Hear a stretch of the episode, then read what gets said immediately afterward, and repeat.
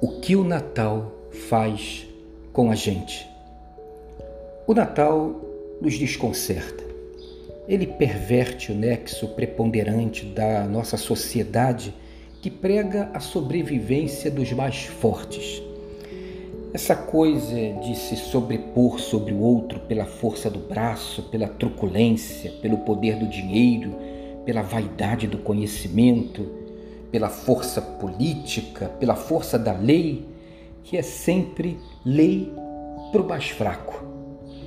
O Natal não fala só de manjedoura, ele também fala de cruz, sobre a singeleza do menino Jesus envolto em panos, pairava sim a sombra da cruz.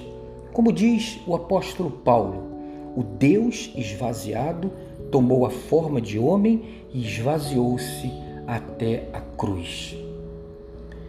Deus escolheu as coisas fracas deste mundo para confundir as fortes, pois a fraqueza de Deus é mais forte do que a força dos homens. O mesmo Jesus que na última ceia despe o dorso e ajoelhado lava os pés sujos e feridos dos seus discípulos um Deus esvaziado e nu que nasceu para morrer na cruz.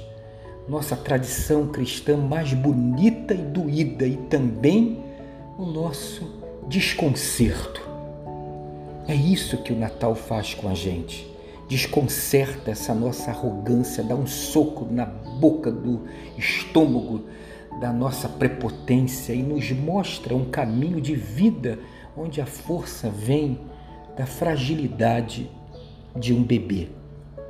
A vida não se sustenta pelos violentos e arrogantes, mas sim na voluntariedade, na solidariedade, do perdão, na partilha, na simplicidade da gente humilde, que, dado que não tem, se sustenta na beleza de dividir afetos e coisas.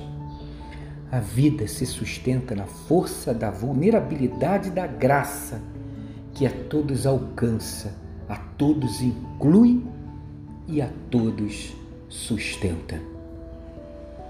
Uma semana de Natal abençoada e abençoadora para você.